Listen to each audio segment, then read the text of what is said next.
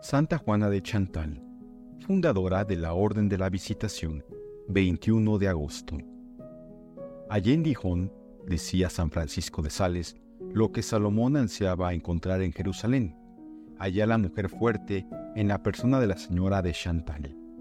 Elogio admirable que ha sido confirmado por la Iglesia y plenamente justificado por la misma santa con una vida llena de sacrificios y prodigiosa actividad. Juana Francisca vio la luz primera en Dijon el 23 de enero de 1572 en la suntuosa morada de los Fremiot, noble familia cuyo jefe descollaba entre los miembros del Parlamento de Borgoña. Solo contaba 18 meses cuando perdió a su madre y compartió su orfandad con otros dos hermanitos. Desde los más tiernos años, notáronse en esa niña privilegiada amor entrañable a la Santísima Virgen y una extraordinaria afición a cuanto se relacionaba con la Santa Iglesia Católica. Contaba cinco años cuando asistió a la disputa que sostenía con su padre cierto gentil hombre protestante que negaba la presencia real de Jesucristo en la Eucaristía. Señor, le interrumpió Juana, se debe creer que Jesucristo está en la Santísima Eucaristía, porque Él mismo lo ha dicho. Si usted no cree en las palabras de Jesucristo, le trata sencillamente de embustero. Quiso el protestante discutir con ella, pero pronto le interrumpieron en su porfía las sagaces respuestas de la niña, y para abreviar, obsequióle con unos bombones. Recibiólos la niña en su delantalcito para no tocarlos con las manos, e inmediatamente corrió a arrojarlos al fuego mientras decía, Así arderán en el infierno todos los herejes, porque son gente orgullosa y necia que no cree lo que dijo Jesucristo. Hombre de acrisolada virtud, y muy elevado criterio, el señor Fremiot supo apreciar el rico tesoro que Dios le había dado. Confió la educación de sus hijos a maestros escogidos que les dieron sólida y brillante enseñanza, conforme a las tradiciones de las grandes familias de aquella época, y más aún impulsado por su caballeroso y cristiano corazón, se reservó para sí mismo el cuidado de dirigirlos por las sendas de la virtud y de inculcarle los santos principios de la doctrina cristiana y del amor de Dios. Ama de casa, amor a los pobres. Prendados no solo de la belleza de Juana, sino también de sus eminentes dotes de espíritu y corazón, muchos jóvenes de las más ilustres familias la pidieron en matrimonio, pero fue inútil su insistencia porque, según ella decía, era preferible morar en perpetua cárcel antes que entre mimos y regalos en el palacio de un hugonote cualquiera.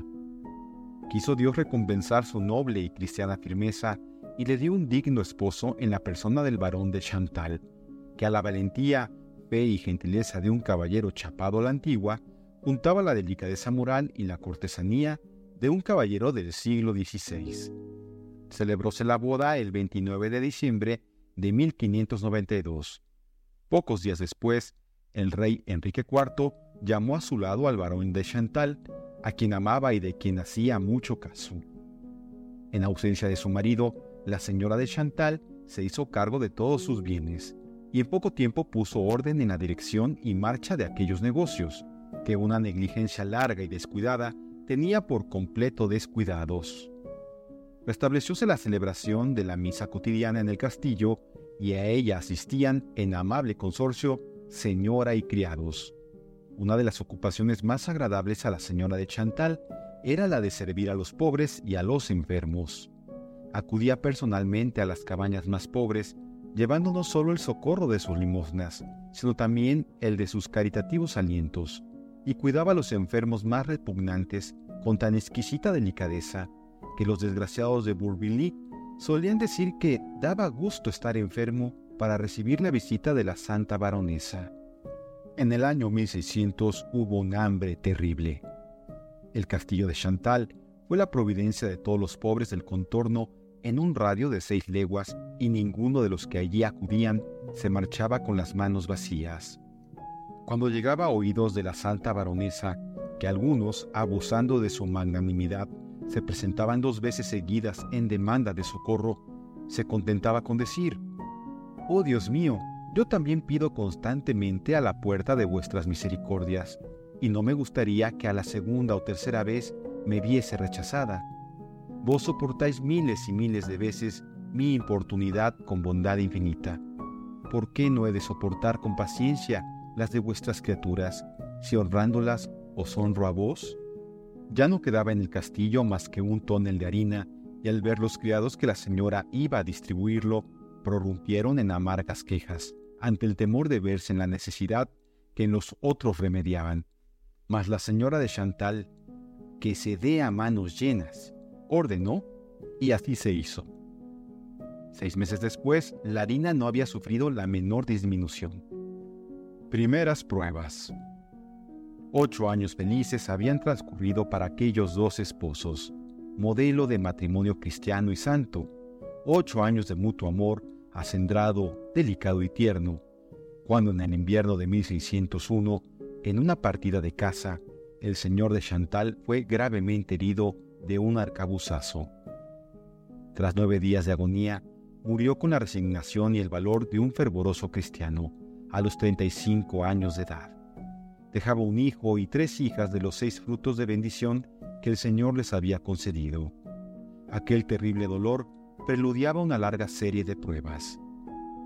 Aunque resignada a la voluntad de Dios, quedó la santa viuda tan profundamente herida por aquella inesperada pérdida y fue tan intensa la pena que se temió le costase la vida. Ya solo pensaba en el amor de Dios, que había de ser único y eficaz consuelo, y por eso se consagró con el voto de castidad perpetua al esposo divino, y se dedicó por completo a la educación de sus hijos y al alivio de los menesterosos. A fines de 1602, el anciano varón de Chantal llamó a su lado a su hija política y a sus nietos. Accedió a ella gustosa a tales deseos y acudió al castillo de Montelón, cerca de Auzun, para vivir en compañía de su suegro. La estancia en aquel castillo fue para la santa un atroz y continuo sufrimiento, debido al carácter autoritario y maniático del anciano varón y a los modales imperiosos del ama de llaves, que mandaba como dueña en el castillo, sin consideración para con los nuevos familiares. La insolencia de aquella mujer no conocía límites y llegó a indisponer al varón contra su nuera de tal modo que fue considerada como forastera a quien se recibe por caridad en el hogar doméstico. Siete años duró aquel purgatorio que ella soportó con toda paciencia. Juana de Chantal y San Francisco de Sales. Con vivas instancias pedía a Dios la santa baronesa que le diese un director para su alma. El Señor oyó sus ruegos y cierto día en que con mayor fervor, si cabe, le instaba, vio pasar un sacerdote y al mismo tiempo parecióle oír una voz que le decía, Este es el guía muy amado de Dios y de los hombres, en cuyas manos debes poner las cosas de tu conciencia. Aquella indicación llenó su alma de consuelo y propúsose la santa entrar en inmediata relación con su nuevo guía espiritual. Permitió el Señor, sin embargo, que acudiese primero a un santo y doctor religioso que no acertó a dirigirla, antes le hizo pasar durante más de dos años cruelísimas penas interiores. Todo aprovecha las almas que aman a Dios, y Juana Francisca aprendió en esa ruda escuela a desprenderse de sí misma para no querer más que la voluntad divina. San Francisco de Sales, que ya era obispo desde 1602, había ido a Dijon en 1604 para predicar la cuaresma y Juana Francisca acudió a sus sermones. Ambos se conocieron sin haberse visto nunca. Aquella nueva hija se puso bajo la dirección del santo con una docilidad perfecta.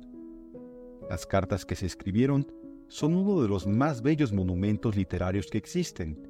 Ofrecen el arrobador espectáculo de una santa dirigida por un santo y presentan esa angélica amistad que es y será siempre admiración de los hombres y fuente inagotable de ascetismo para la Iglesia vocación religiosa, obstáculos.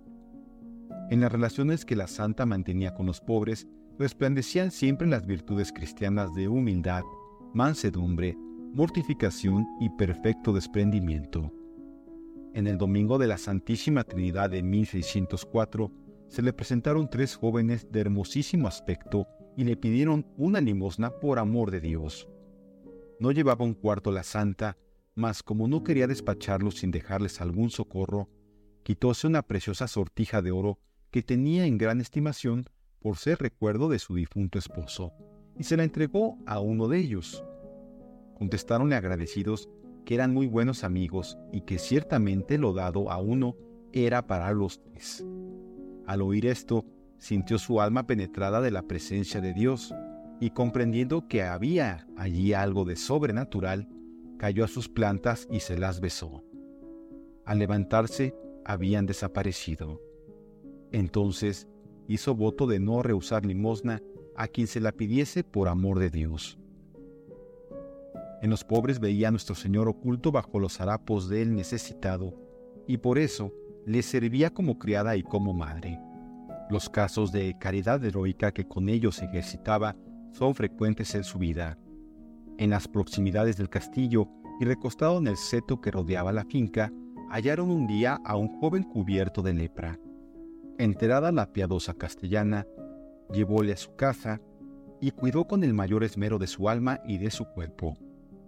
Cuando el enfermo hubo muerto, lavó su cadáver y le dio sepultura con sus propias manos.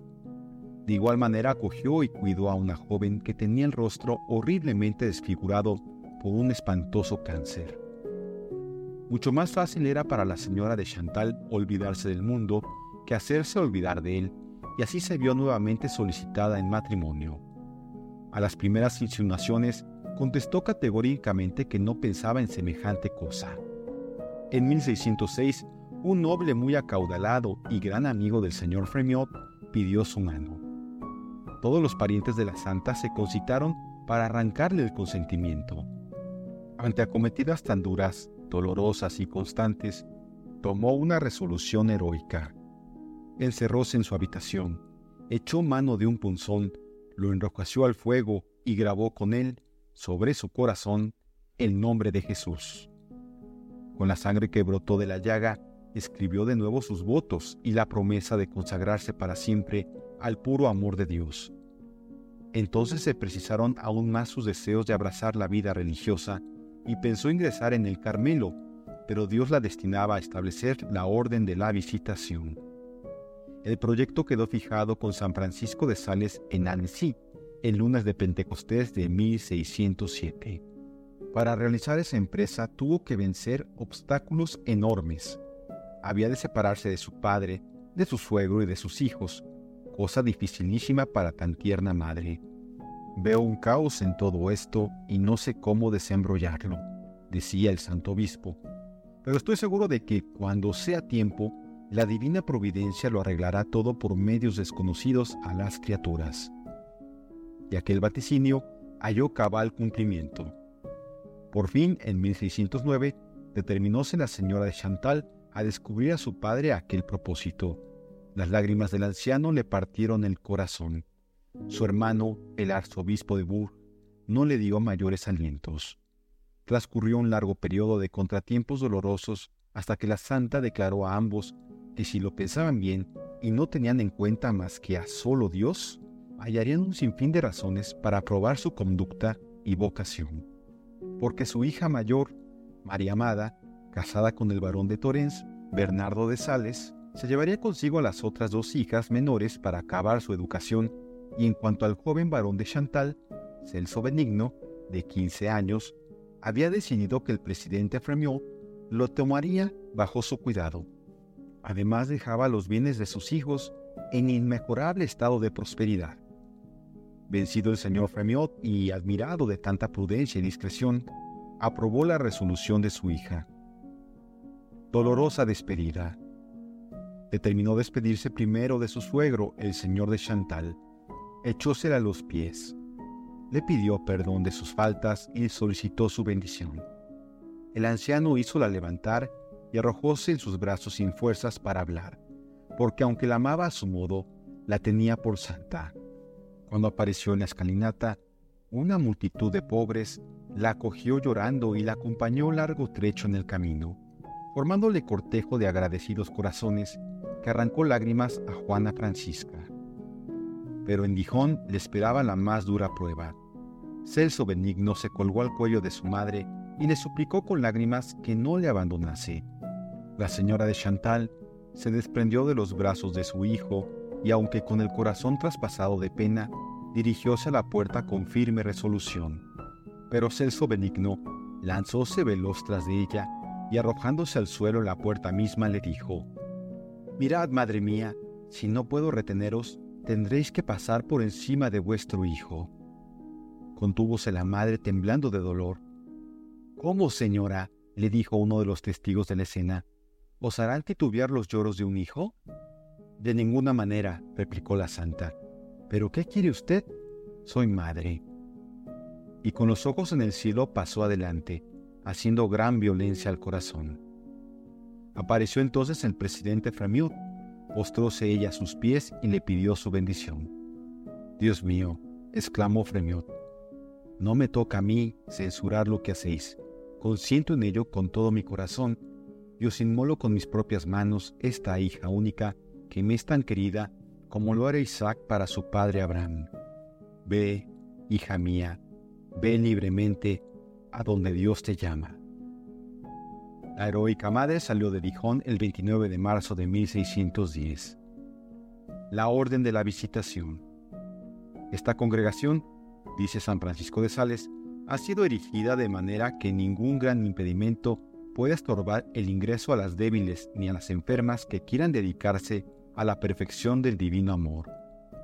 Ofrécese a jóvenes, viudas y señoras de edad, aunque delicadas de salud, enfermas o ancianas, en las cuales parecen no responder las fuerzas físicas a las generosas aspiraciones del alma. Pero si el nuevo instituto nada ofrece que pueda debilitar al cuerpo por las mortificaciones y penitencias rigurosas, no olvida nada de cuanto ayuda a crucificar el espíritu el sacrificio íntimo de los gustos y apetitos. Al principio, la visitación, vulgarmente llamada las salesas, fue una congregación de votos simples y no solemnes, que añadía a la vida contemplativa la visita a los pobres y a los enfermos, de donde le vino el apelativo con que se la conoce. Pero en 1615, a la llegada del primer enjambre de Vicintaninas a León, surgieron dificultades que determinaron una maravillosa transformación.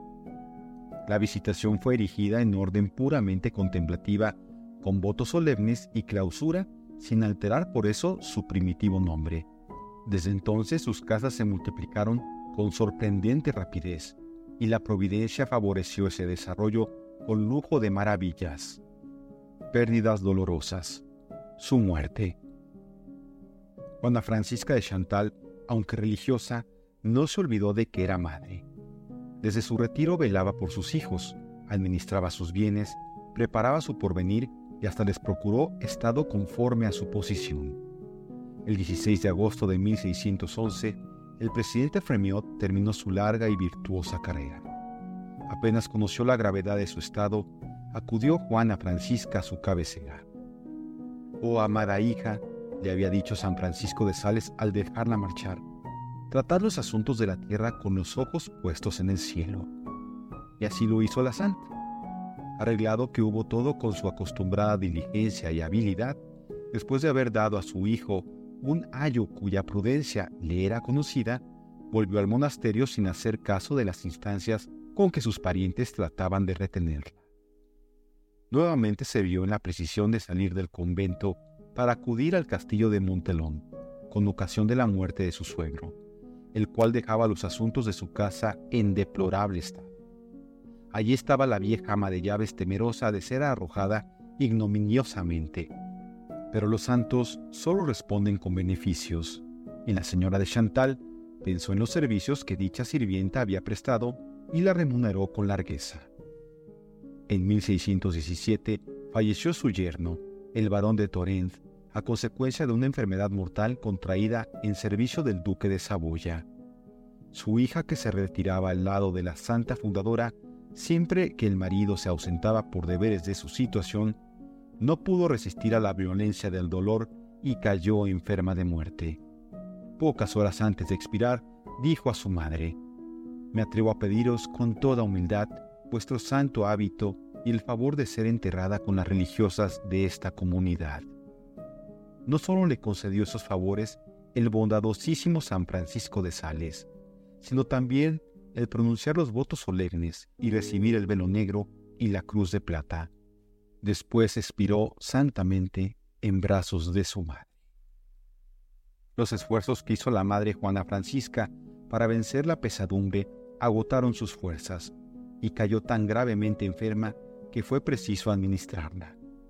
Pero San Francisco de Sales acudió al cielo, hizo un voto por ella a San Carlos Borromeo, le aplicó una reliquia del mismo santo y quedó curada al instante. Aún le quedaba mucho que sufrir. También para San Francisco de Sales llegó el término de su peregrinación y el día de la recompensa, el 28 de diciembre de 1622. Lloróle la santa mucho tiempo y se ocupó de hacerle canonizar. El 22 de julio de 1627 cayó muerto en la isla de Ré cuando combatía valientemente por la fe su hijo, el barón de Chantal. Dejaba una niña que fue más tarde conocida con el nombre de Madama de Sévigné. Poco después murieron su nuera, su yerno y el arzobispo de Bourges, su hermano. Era aquella la corona previa a su glorificación. Estaba cercana su última hora. Dejaba establecidas 86 casas de su orden y quedaba en pos de ella una brillante estela de santidad y milagros. Al cúmulo de sufrimientos que aquellas desgracias significaron para nuestra santa, quiso Dios unir la adversidad y comenzó a prepararla para la muerte por una agonía de nueve años. Torturas en el espíritu y en el cuerpo, críticas malévolas de parte del mundo, de nada se libró. Por eso acostumbraba decir que era preciso sacrificarse en la vida como los mártires se sacrificaban en la muerte. Cuando llegó su hora, contestó a las oraciones de los agonizantes con tanta calma como fervor. Pronunció por tres veces el nombre dulcísimo de Jesús como para mejor ponerse en sus amorosos brazos y expiró. Era el día 13 de diciembre de 1641. En la capilla de la Visitación de Annecy descansa su cuerpo al lado del de San Francisco de Sales la beatificó Benedicto XIV el 27 de noviembre de 1751 y fue canonizada por Clemente XIII el 16 de julio de 1767.